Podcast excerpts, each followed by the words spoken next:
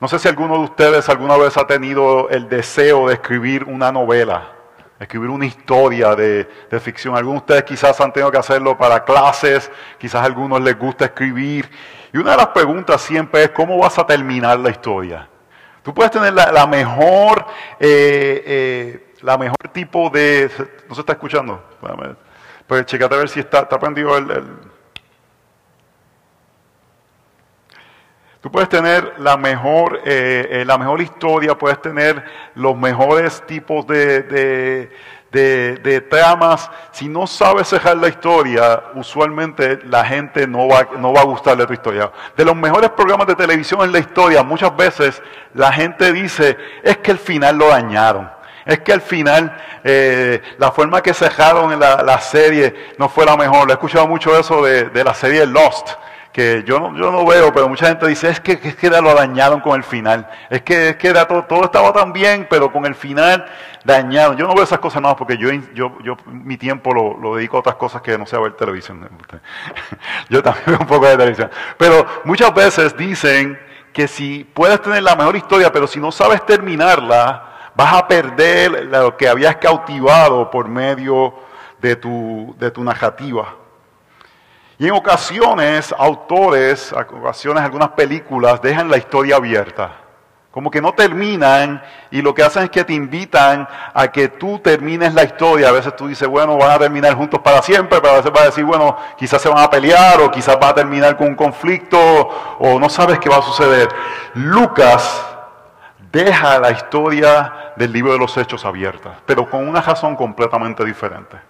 Él no la deja abierta para que nosotros terminemos diciendo qué va a pasar con Pablo o qué va a pasar con los diferentes apóstoles. Todos sabemos que todos ellos murieron como mártires. Él la deja abierta diciéndonos que la historia continúa por medio de la iglesia. Todos vivimos en Hechos 29, hermanos. Hasta que Apocalipsis 21 se cumpla, estamos en Hechos 29. Estamos en la era de la iglesia donde Jesús prometió estar con nosotros por medio del ministerio del Espíritu Santo. Y por ende, podemos confiar que de la misma manera que Dios estaba trabajando en el libro de los Hechos, Dios está trabajando por medio de nosotros. Pablo completó su parte de la misión entonces ahora nosotros tenemos que dedicarnos a pensar, ok, ¿qué nos toca ahora a nosotros como parte de la iglesia de Jesucristo hacer para la misión? Y donde quiera que Dios nos pone, es lo que hemos visto en el libro de los Hechos, donde Dios nos pone, tenemos que ver qué hay que hacer con la misión. Pablo pasó muchas cosas, persecuciones, le daban palos, le daban azotes, tenía lugares de éxito, tenía lugares no tenía tanto éxito, pero donde quiera que él iba, él iba a predicar el Evangelio. Y vamos a ver en estos últimos dos capítulos que en, condiciones extremas, Pablo predica el Evangelio. Donde quiera que lo ponen, predica el Evangelio. Y algo que estaba meditando y escribí esta semana mientras miraba cómo cerrar la serie de Hechos, dice, estoy en el proceso de preparar el último sermón de la serie de Hechos. Aunque es cierto que vivimos en tiempos muy complicados, salgo lleno de fe luego de predicar esta narrativa. Cristo se está moviendo en medio de su pueblo. Hermano, yo pienso que yo espero que si algo nos llevamos de esta serie es eso, Jesús se está moviendo. Jesús está trabajando, Jesús está haciendo cosas. Nada más que, hermanos, hace 13 años no había una iglesia y ahora hay una iglesia. Jesús se está moviendo. Jesús está haciendo cosas en medio de nosotros y a veces no, no estamos conscientes de las mismas. Y nada puede detener el avance del Evangelio. Hermanos, estudiamos la cultura no para ver formas de adaptarnos a ella, pero para ser más efectivos en la misión, sino para protegernos de ella, que no nos venza y terminemos adaptándonos a ella. Así que no tenemos ninguna duda.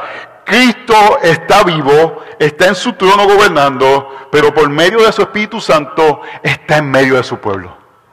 Gloria al Señor, hermanos que, ponemos esa confianza de que el Señor está en medio de nosotros y está trabajando. Yo creo que lo que tenemos que tener cuidado es que dudamos que todavía el Señor está obrando en medio de nosotros. Restringimos el poder del Señor de poder obrar. Nos, nos olvidamos que estamos todavía en el libro de los hechos Y vemos esas obras que hacían los apóstoles como cosas lejanas y no las vemos como la posibilidad de que el Señor nos puede usar de manera maravillosa para hacer algo que tiene valor eterno, que es extender su reino en donde quiera que Él nos ponga.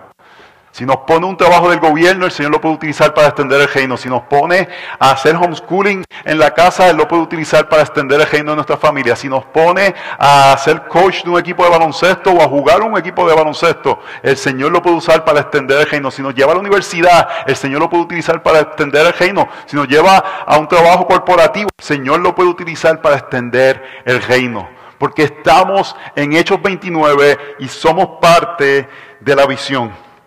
Uno de los problemas, hermanos, es que pocos creyentes tienen una visión bíblica de la vida.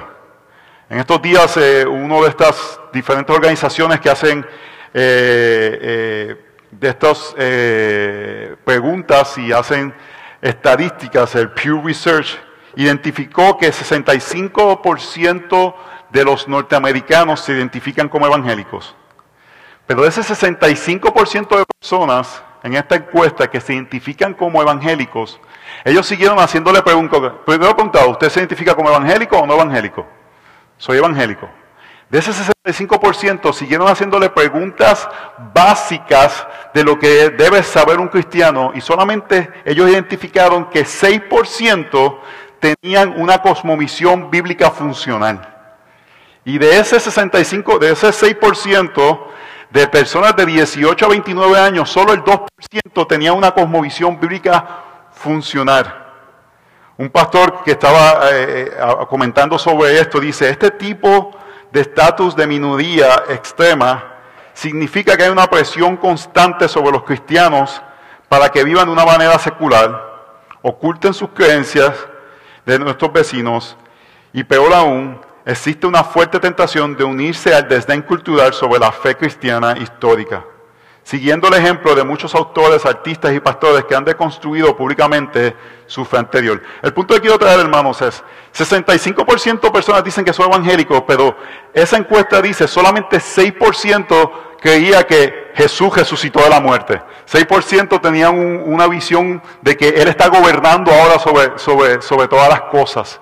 Tenían una visión sobre qué tiene el Evangelio que decir sobre nuestras vidas, hermanos. Porque lo que sucede, hermanos, es que cuando entendemos el Evangelio y cuando vemos a Cristo resucitado, nuestra vida va a ser acerca de la misión. Voy a repetir eso. Si hemos visto a Cristo resucitado, nuestra vida va a ser acerca de la misión. Es lo que vemos en la Biblia.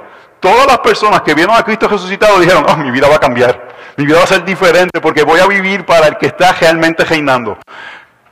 Putin no está reinando sobre Ucrania, el ucraniano no está reinando sobre Ucrania, Joe Biden no está reinando sobre Ucrania, no tenemos que estar nerviosos sobre Ucrania, no sé si ustedes saben que estamos a punto de una guerra con, en, Ucrania, no hay que estar nerviosos por eso, porque usted sabe que el Cristo resucitado reina y gobierna sobre todas las cosas.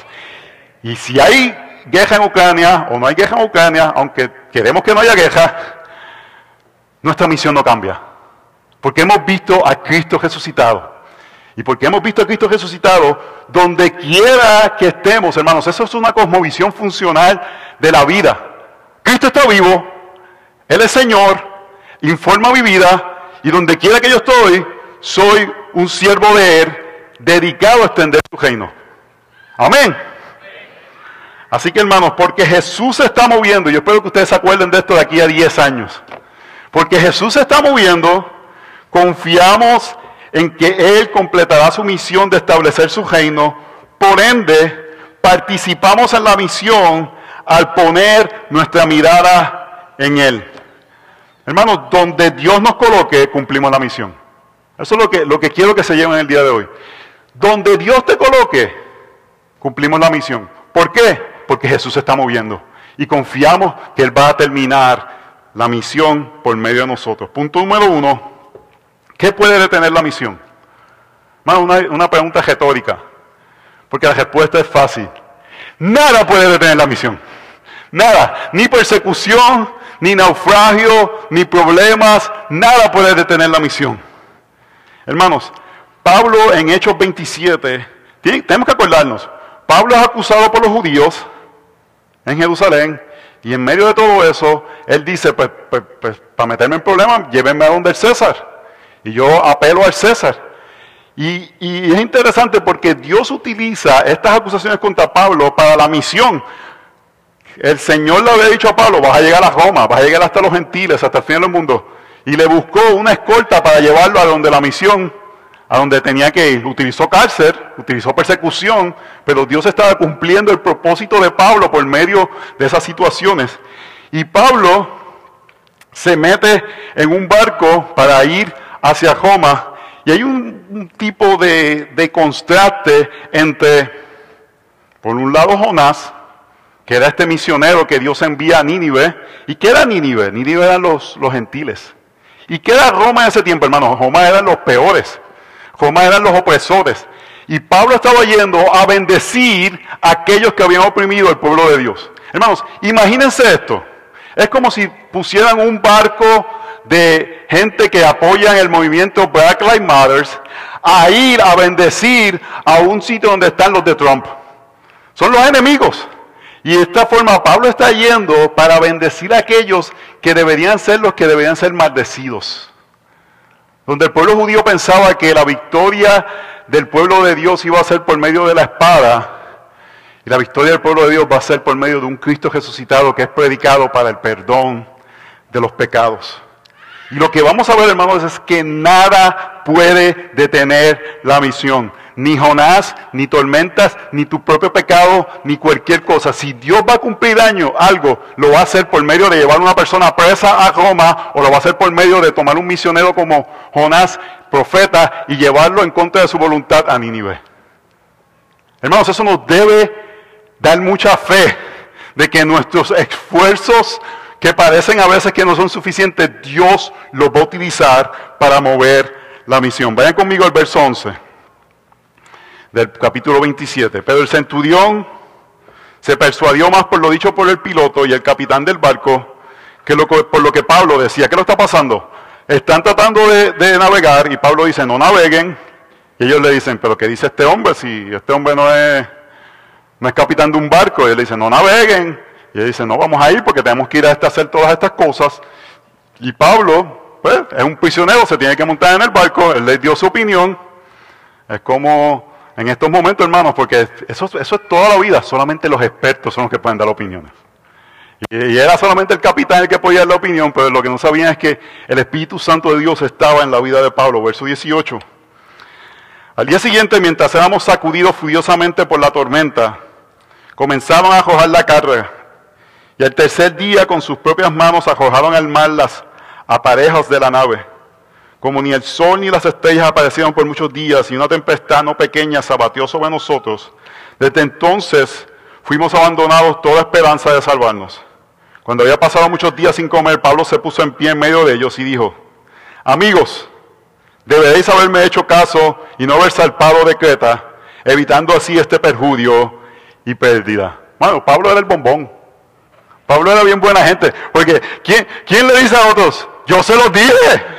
Yo se los dije que me hicieran caso. Pero ustedes no quisieron. Pero, verso 22. Pero ahora os exhorto a tener buen ánimo porque no habrá pérdida de vida entre vosotros, sino solo del barco. Porque esta noche estuvo en mi presencia un ángel de Dios, de quien, de quien soy y a quien sirvo, diciendo, no temas, Pablo.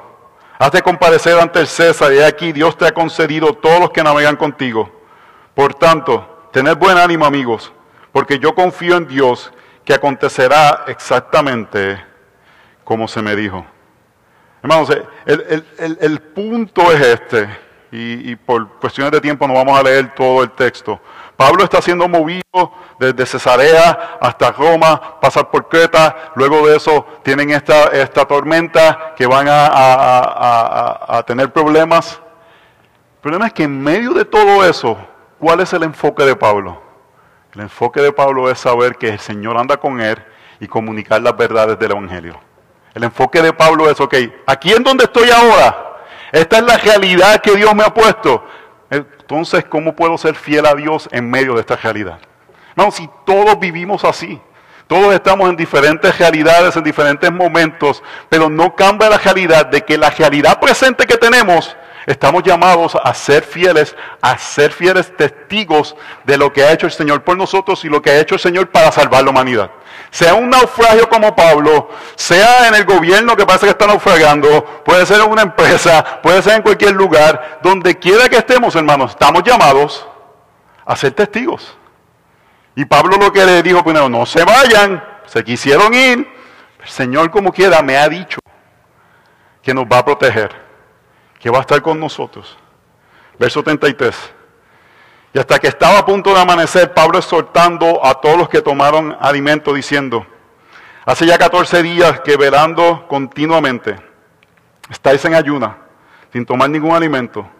Por eso os aconsejo que toméis alimento, porque esto es necesario para vuestra supervivencia. Pues ni un solo cabello de la cabeza de ninguno de vosotros perecerá. Habiendo dicho esto, tomó pan, y dio gracias a Dios en presencia de todos, partiéndolo, comenzó a comer. Entonces todos, teniendo ya buen ánimo, tomaron alimento. ¿Qué es lo que hace Pablo, hermano? Esto no está, eh, Pablo no está haciendo la cena del Señor, la cena del Señor es solamente para creyentes, pero Pablo está haciendo algo que se hacía en esa época, que el tomar alimento será un sentido de agradecimiento a Dios. Pablo está comunicando a todos estos conversos que andan con él, algunos conversos andaban con él, que Dios los va a proteger y está dando gracias de antemano. Tomando la cena es un acto de agradecimiento por la protección de Dios. Y nosotros, hermanos, vamos en un rato a tomar la cena del Señor y lo hacemos como un acto de agradecimiento por la mayor protección que el Señor nos da, que no es la protección de un naufragio, es la protección de nuestras almas. Así que, hermanos, sea un naufragio, sea en el 2022 en medio de una pandemia, nuestra misión no cambia. La pandemia no cambió nuestra misión.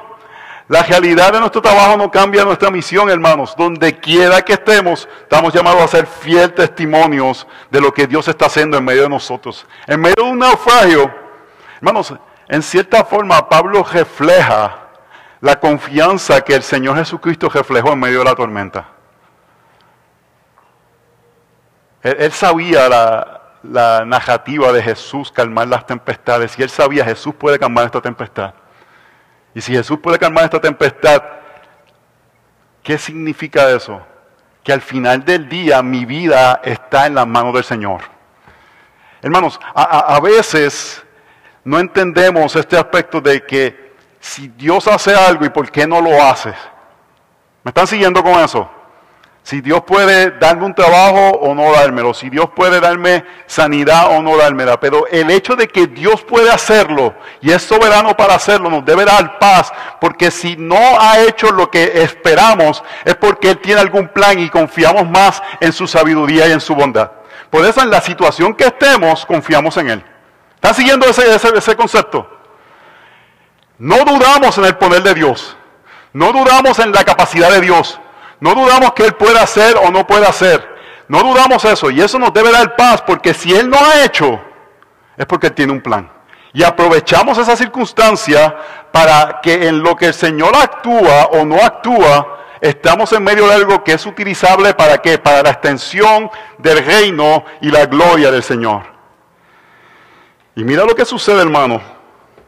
Todo esto está sucediendo y Pablo está mostrando un liderazgo, está mostrando una confianza en Dios, está mostrando un aspecto de que Dios está trabajando en medio de él y que Dios está con él.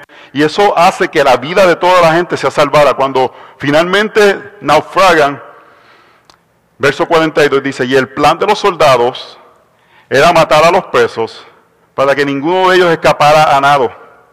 Pero el centurión, queriendo salvar a Pablo, impidió su propósito y ordenó que los que pudieran nadar se arrojaran primero por la borda y llegaran a tierra, y que los demás siguieran algunos en tablones y otros en diferentes objetos de la nave. Y así sucedió que todos llegaran salvos a tierra. ¿Qué aprendemos de esta narrativa, hermanos? Yo creo que ya se lo he dicho en varias ocasiones, pero quiero que, lo tengan claro. esto no es una narrativa para decir, en medio de la tormenta el Señor nos va a llevar al puerto seguro aunque se haya agajado un tablón. Ese no es el propósito del texto. El propósito del texto no es ese. El propósito del texto es el Señor va a utilizar cualquiera sean los medios para extender su misión. Puede ser un naufragio, puede ser un catástrofe, pero si el Señor tiene un plan, Él va a, completarlo y su plan no va a fallar. Y podemos confiar en Él y podemos tener paz en medio de la tormenta, como Pablo tenía paz, porque Pablo decía, Dios tiene un plan, Dios tiene algo, algo va a hacer. Y hubo un momento que Él dijo, no salgan, nos, vamos a, nos, va, va a ir mal. Y después el Señor le aclaró, ah, no, espérate, nos va a salvar. Y no siempre tenemos toda la información o toda la data, pero en donde estamos en el momento confiamos en la sabiduría del Señor. Porque si vivimos para la misión, entendemos que todo lo que sucede es para el avance del Evangelio. Pablo sabía que si no llegaba a Roma era para el avance del Evangelio. Y si llegaba hasta Roma era para el avance del Evangelio. Hermanos, cuando nos alineamos con la misión, entendemos cosas, hermanos, que nuestras vidas tienen propósito.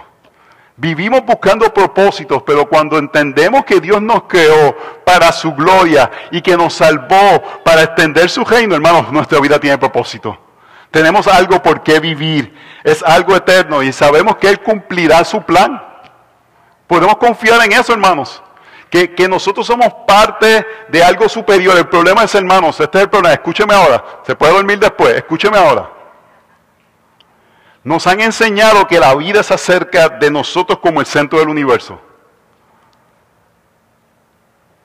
¿Sabes cuál es el problema de eso? Si nos creemos eso, es algo bien egoísta. Porque si el centro del universo soy yo, más nadie es el centro del universo. Yo soy el centro del universo.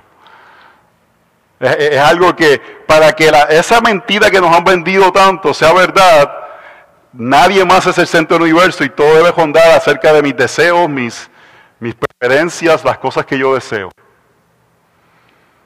Hermanos, el centro del universo es Dios.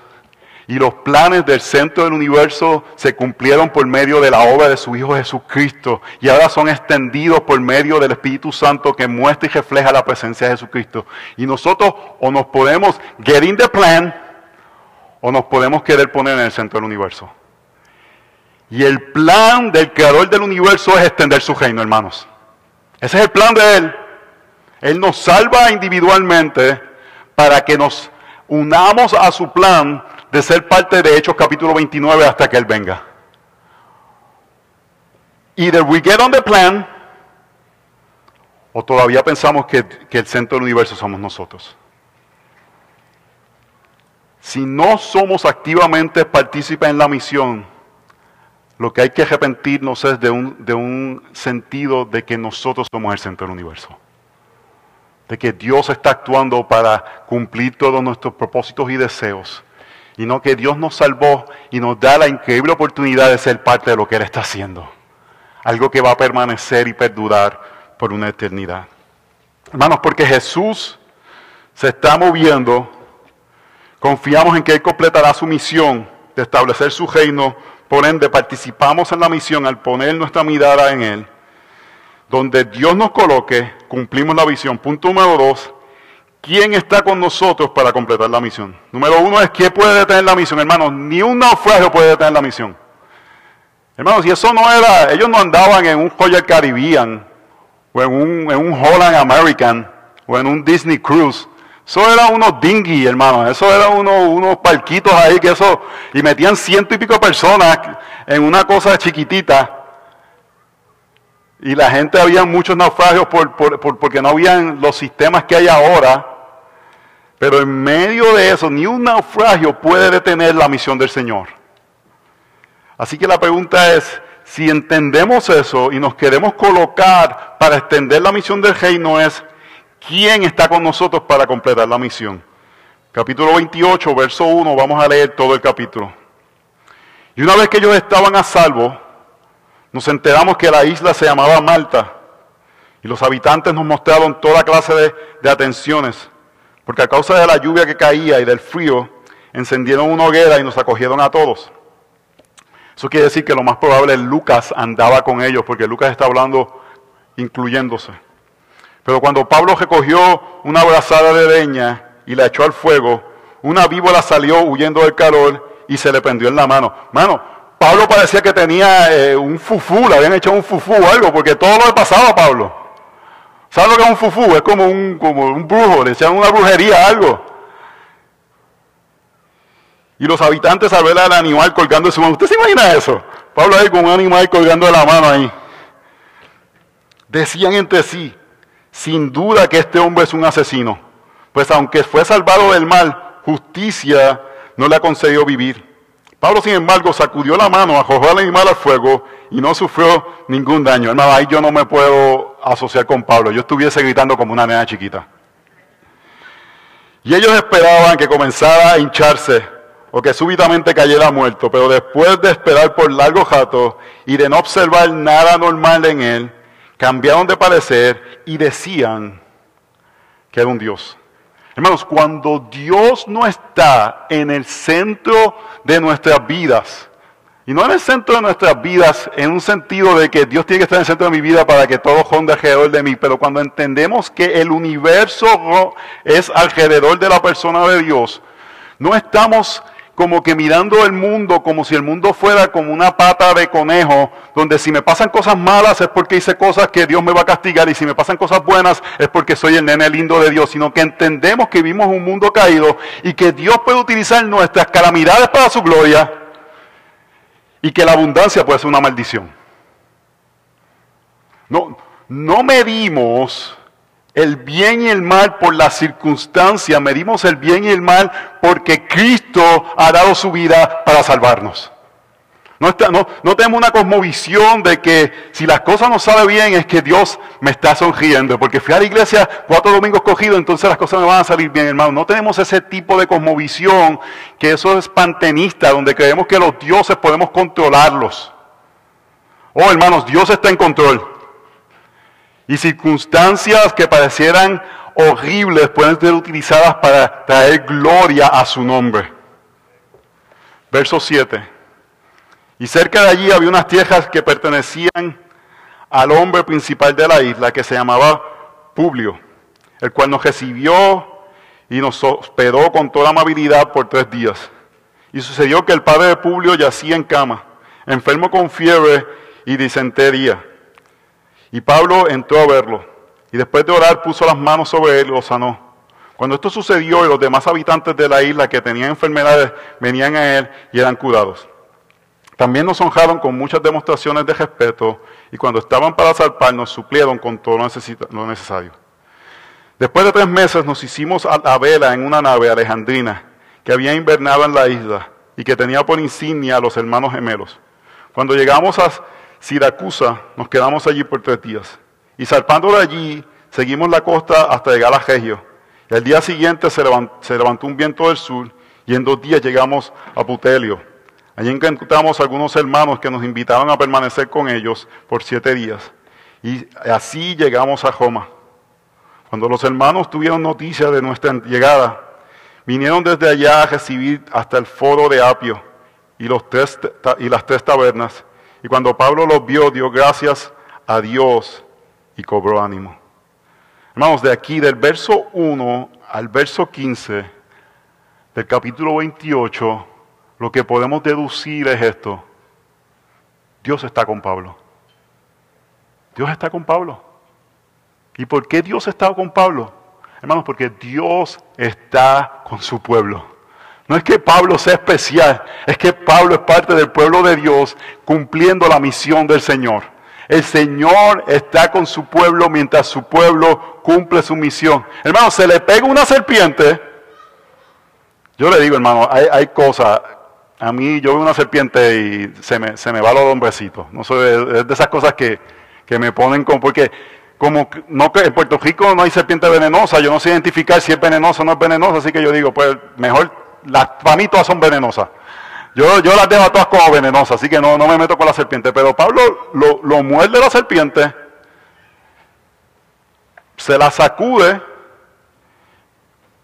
y se queda como si nada. Hermanos, porque realmente él tiene que creer eso. Él tiene que creer, si esta serpiente me muerde, Dios lo va a usar para su gloria. Dios lo va a hacer para su gloria. Si hasta aquí llego, Dios lo va a hacer para su gloria. Y si sobrevivo a esto, Dios lo va a hacer para su gloria. Y que Dios utilizó lo que pareciera una maldición, la mordida de una serpiente, para afirmar a Pablo como alguien que Dios estaba entre medio de ellos. Y luego, ¿qué sucede? Había alguien enfermo ora por ellos y que Dios, Dios los sana. ¿Para qué? Para afirmar el testimonio de que Dios está con Pablo. Y por último, hermano, yo quiero que vean el punto del texto. ¿Por qué sabemos que Dios está con Pablo? Hermano, no es porque serpientes lo muerden y, y, no pasa nada. No es necesariamente porque él puede orar y personas son sanadas. Es porque él busca el pueblo de Dios donde quiera que está. Vemos que su llegada nos dice rápidamente, la iglesia fue donde él, se juntaron y tuvieron comunión. Hermanos, algo que distingue a las personas que están en la misión es que saben que Dios está con ellos porque Dios está donde está el pueblo de Dios. Son distinguidos porque son parte de lo que Dios está haciendo. Son parte activa del pueblo de Dios y conocen que la misión es acerca de ser parte de donde Dios está. Hermanos, Dios está aquí en medio de nosotros y somos parte de la misión del Señor. ¿Por qué? Porque Dios promete apoyar y animar lo que Él está haciendo por medio de las iglesias locales que representan la iglesia universal. Amén. Y cuando Pablo los vio, dio gracias a Dios y cobró ánimo. Hermanos, yo espero que cuando alguien desanimado te ve, cobre ánimo. Que en tu momento de que te tuviste un naufragio, te mordió una serpiente, en medio de la misión puedas cobrar ánimo. Hermanos, y yo quiero nuevamente, no quiero minimizar, pero yo quiero que ustedes entiendan que Dios utiliza esta iglesia local para esto mismo. Donde quiera que Dios nos está enviando, nos está enviando para pastores que tienen la tentación de estar desanimados, puedan ser animados. Por medio de poder acordarles, Dios está trabajando en medio de ustedes.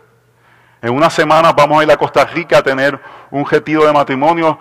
Luis y Carolina González van a venir con nosotros. Y la razón que yo quiero, hermanos, es que yo quiero que la, eh, la gente sea bendecida por otros hermanos que les animen que pasen tiempo con ellos, que sean de ánimo para poder bendecir a otros hermanos. Josué se está relacionando con pastores de Cuba y mirando la forma cómo podemos bendecir a esos pastores. Esta semana me llegó unos textos de un pastor en Cuba que nosotros le pagamos su fianza para que no fuera preso, diciéndome quizás unos proyectos que pudiéramos unirnos, hermanos. Esta ofrenda de este pastor en Colombia. Hermanos, la presencia de los hermanos de la fe es la presencia de Dios en medio nuestro. Sabemos que Dios está con nosotros cuando estamos en la iglesia del Señor y podemos juntos continuar trabajando en la misión del Señor. Hermanos, porque Jesús se está moviendo, confiamos en que Él completará su misión de establecer su reino. Por ende, participamos en la misión al poner nuestra mirada en Él. Donde Dios nos coloque, cumplimos la misión. Punto número tres, ¿a quién debemos mirar para completar la misión? Número uno era, ¿alguien puede detener la misión? Nadie puede detener la misión. ¿Quién está con nosotros durante la misión? Hermano, Jesús está con nosotros. Nos puede morder víbora. Dios nos puede utilizar para extender la misión, pero más que nada está con nosotros por medio de su iglesia. Y número tres, vemos ahora que de, para completar la misión tenemos que continuar mirando a Jesús. No podemos sacar nuestra mirada de Jesús, hermanos. Usted sabe cuando yo estoy tentado a dejar la misión, cuando comienzo a mirarme a mí. Cuando comienzo a mirarme en que si mis, mis dones son suficientes, cuando veo mis pecados, veo mis fallas, veo las formas que, que, no soy suficiente. Pero cuando miramos a Cristo, hermanos, ojo, la misión, claro que no es imposible. Dos mil años, hermanos, y hasta que Él venga, tenemos asegurada una victoria. Hoy es el Super Bowl. Uno no sabe si va a ganar, ¿verdad? Los Rams. ¿Cuál es el otro? ¿Cuál? Oye, se saben eso, pero no saben un texto bíblico, ¿verdad? los Rams y los Bengals. Los Rams y los Bengals. ¿Verdad? No sabemos quién va a ganar, hermano. Nosotros sabemos quién va a ganar al final. Nosotros sabemos quién va a ser el vencedor. Podemos parecer derrotados, hermanos, pero sabemos que vamos a vencer porque continuamos mirándolo a Él hasta que Él venga. Verso 16. Cuando entramos en Roma, hermanos, hace unos años tuvimos la oportunidad de, caminar por, por donde aquí dice, por el foro de Apio. Y yo solamente pensaba,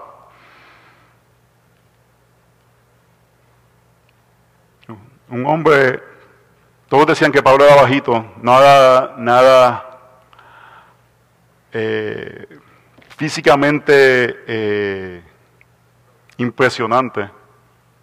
No, no era un José Tojes de la vida. No, no era impresionante físicamente, parece que tenía problemas de visión.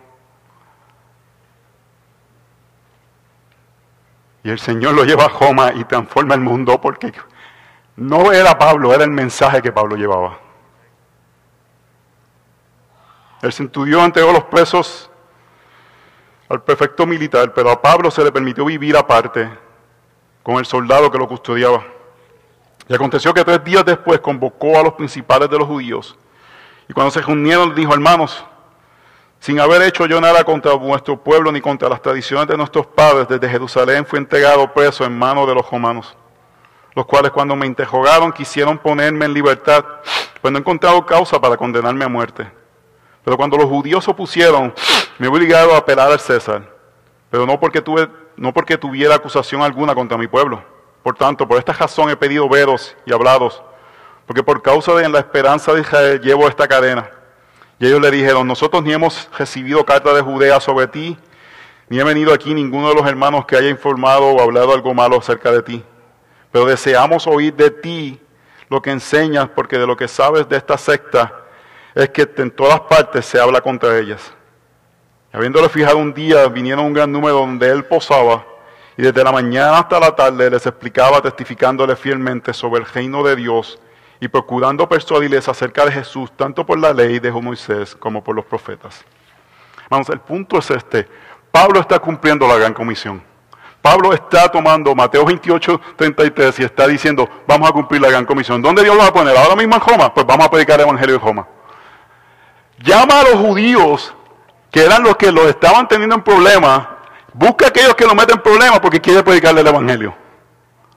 Porque quiere compartir las buenas nuevas de salvación. Y les enseña de toda la escritura en todo el tiempo. Verso 23, y habiendo fijado un día, vinieron un gran número donde él posaba, y desde la mañana hasta la tarde les explicaba, testificando fielmente sobre el reino de Dios y procurando persuadirlos acerca de Jesús, tanto por la ley de Moisés como por los profetas. Hermanos, él no fue decirle, este es mi testimonio, Dios me, Dios me salvó de una mordida de víbora, así que alabo al Señor. No, él le dijo, mira a Cristo crucificado, que los profetas hablaban de él. Aquellos que ustedes estaban esperando vino en la persona de Jesús. Así que arrepiéntanse de sus pecados. Él no vino a entretenerlos. Él no vino ahora. Ahora todo el mundo está faruco, faruco, faruco. ¿Qué importa, hermano? Gloria a Dios que Dios lo salvó si Dios lo salvó. Pero miramos a Cristo, no miramos a ningún hombre. Cristo que toma a personas que estaban muertas en sus delitos y pecados. Y ahora pueden testificar de la palabra del Señor. Y vemos este corazón de, de persuadirles por medio del conocimiento de la palabra. Verso 24, hermanos, y, el, capítulo está cejando y yo creo que vean que este es el punto que nos quiere traer el libro de los hechos, hermanos. Nuestros esfuerzos a veces nos traerán problemas, nuestros esfuerzos a veces dan frutos, pero al final la obra del Señor no se detiene. Algunos eran persuadidos con lo que se decía, pero otros no creían. Hermanos, Pablo está hablando la verdad de la palabra del Señor a gente que conocía la palabra del Señor y unos creían y otros no creían. Y al no estar de acuerdo entre sí, comenzaron a marcharse después de que Pablo dijo una última palabra. Bien habló el Espíritu Santo a vuestros padres por medio de Isaías el profeta, diciendo, ve a este pueblo y di, a él oiréis y no entenderéis, y viendo veréis y no percibiréis, porque el corazón de este pueblo se ha vuelto insensible y con dificultad oyen con sus oídos y sus, y sus ojos han cejado no sea que vean con los ojos y oigan con los oídos y entiendan con el corazón y se convierta y yo los sane. Verso 28, sabed por tanto que esta salvación de Dios ha sido enviada a los gentiles. Ellos sí oirán. Y cuando hubo dicho esto, los judíos se fueron, teniendo gran discusión entre sí. Y Pablo se quedó por dos años entero en la habitación que alquilaba y recibía a todos los que iban a verlo y predicaba el reino de Dios y enseñando todos los concernientes al Señor Jesucristo con toda libertad y sin estorbo. No, yo creo que vea lo que está pasando aquí. Pablo está hablando con los judíos como tenía costumbre él, y le está predicando el Evangelio, y unos creen y otros no creen. Y él va a Isaías capítulo 6. Nosotros predicamos Isaías hace poco. Y va a este glorioso texto y le dice, Dios envió este testimonio para que algunos no crean, porque va a ser para gloria de los gentiles que van a escuchar el Evangelio y van a creer. Y Pablo se estaba poniendo en cierta posición, en la posición del profeta Isaías, que es el de predicar sin que gente se convierta. Oh, hermanos, todo el mundo quiere el ministerio de Billy Graham. Todo el mundo quiere el ministerio de que las multitudes vengan ante los pies del Señor. Pero el Señor muchas veces da el ministerio de Isaías, donde se habla la palabra y personas se endurecen más a escuchar la palabra del Señor. Y el punto que pienso que el texto quiere traer, cuando Pablo dice, voy a tomar el lugar de Isaías, voy a tomar este ministerio de predicar y que unos crean y no crean, es por qué Pablo toma este, este, este ministerio, qué hace que Pablo pueda hacer este ministerio. Porque es importante para nosotros, si queremos tomar el ministerio de predicar la palabra y poder seguir adelante, aunque gente se convierta o no se convierta, aunque gente venga domingo tras domingo y parece que no le importa que viene a la iglesia, aunque, aunque hagamos lo que vayamos a hacer, ¿cómo podemos seguir y continuar? ¿Me están siguiendo hasta aquí? Pablo está diciendo, yo soy el nuevo Isaías, estoy haciendo el rol de Isaías. ¿Qué le pasó a Isaías para que hiciera su rol? Vio a Jesús glorificado. Vi yo al Señor, dice Isaías capítulo 6. Juan 14 nos dice que Isaías vio a Jesucristo, dice, porque eh, esto dijo Isaías porque vio su gloria y habló de él. Juan 14, 41 nos dice que en, la, en la visión de Isaías, en Isaías capítulo 6, a quien Isaías vio fue Jesucristo. ¿A quién vio Pablo camino a Damasco? A Cristo resucitado. Hermanos, solamente aquellos que ven a Cristo resucitado pueden tener un ministerio que dice, no me importa si creen, porque voy a proclamar este mensaje, crean o no crean. El resultado no es la motivación, es la proclamación de la gloria de Cristo. Oh hermanos, si todos estamos llamados a tener un ministerio de Isaías, Dios nos llama a que cada uno donde estemos, donde nos ponga, en un naufragio, en medio de una fogata que una víbora, Estén pendientes de la fogata de fusión, que no salga una víbora. En medio de una fogata que es una víbora. En medio de donde estemos, hermanos, estamos llamados al ministerio de Isaías y al ministerio de Pablo. Si no tenemos el ministerio es que no hemos visto a Cristo crucificado y resucitado. Así que, ¿cuál es la respuesta que el libro de Hechos al terminar nos está diciendo? Tenemos que ver la gloria de Cristo. Porque si vemos la gloria de Jesús, nadie ha de callarnos. Hemos de hablar este mensaje hasta que Él venga. Hemos de predicar, como dice el verso 31, el reino de Dios y enseñando todo lo concerniente del Señor Jesucristo con toda libertad y sin estorbo. Hermanos, es increíble que diga con toda libertad y sin estorbo. Pablo estaba preso. Pablo estaba preso. Y él dice, estaba predicando sin libertad y sin estorbo con libertad y sin estorbo, porque su libertad era la proclamación de la gloria de Jesús, porque él había visto a Cristo camino de Damasco, de la misma forma que Isaías lo vio en la revelación de Isaías capítulo 6, y de la forma, hermanos, que muchos aquí han visto a Jesús y por eso no pueden callar. Porque cuando vemos al glorioso Redentor, hemos de responder siendo parte de la misión, hermanos, donde Dios nos ponga. En los aeróbicos es la misión. En, en el colegio es la misión. En el homeschooling no es para que estos muchachos sean Einstein, aunque queremos echarlos para hacia adelante, es la misión de que, sirvan al Señor. Falta de misión, hermanos, es falta de ver a Cristo. Si no tenemos misión es porque no hemos visto a Cristo resucitado o hemos dejado de ver la resurrección de Jesucristo. Y tenemos que mirar hacia la cruz del Calvario y la tumba vacía para tener un sentido de qué realidad nuestra vida está cerca, para vivir Hechos capítulo 29. Es interesante la historia del pastor Dietrich Bonhoeffer. Él fue un académico alemán durante el tiempo de la Segunda Guerra Mundial y murió en un campo de concentración nazi. Y él venía de una familia muy eh, pudiente donde no eran necesariamente cristianos, vivían en una cultura cristiana.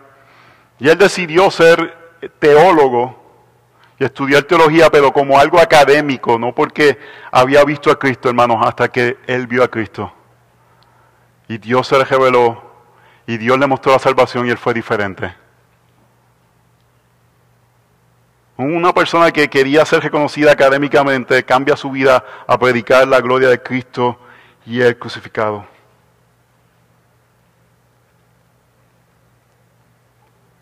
Y saben algo, hermanos. Pablo, eh, Lucas no nos da Hechos 29, pero Juan nos da Apocalipsis 21. Sabemos el final de la historia. Y vi un cielo nuevo y una tierra nueva porque el primer cielo y la primera tierra pasaron y el mar ya no existe. Y vi la ciudad santa, la nueva Jerusalén, que descendía del cielo de Dios, preparada como una novia ataviada para su esposo. Entonces oí una gran voz que decía desde el trono, he aquí, el tabernáculo de Dios está entre los hombres y Él habitará entre ellos y ellos serán su pueblo y Dios mismo estará entre ellos. Oh hermanos, sabemos el final. Dios habitará en medio de nosotros, pero no solamente habitará, Él habita en medio de nosotros. Él ha hecho su tabernáculo en medio de su iglesia. Él habita con nosotros y tenemos que creer esto, hermanos. Nuestro Dios está vivo, pero no está vivo lejos. Nuestro Dios está vivo en nosotros y en su iglesia. Y eso es suficiente, hermanos. Eso es suficiente para que nuestras vidas sean vidas caracterizadas por la misión de Cristo. ¿Qué nos invita el libro de Hechos? El libro de Hechos nos invita a que Jesús no solamente murió en la cruz, sino que resucitó y está activo en medio de su iglesia. Así que hermanos, creamos eso.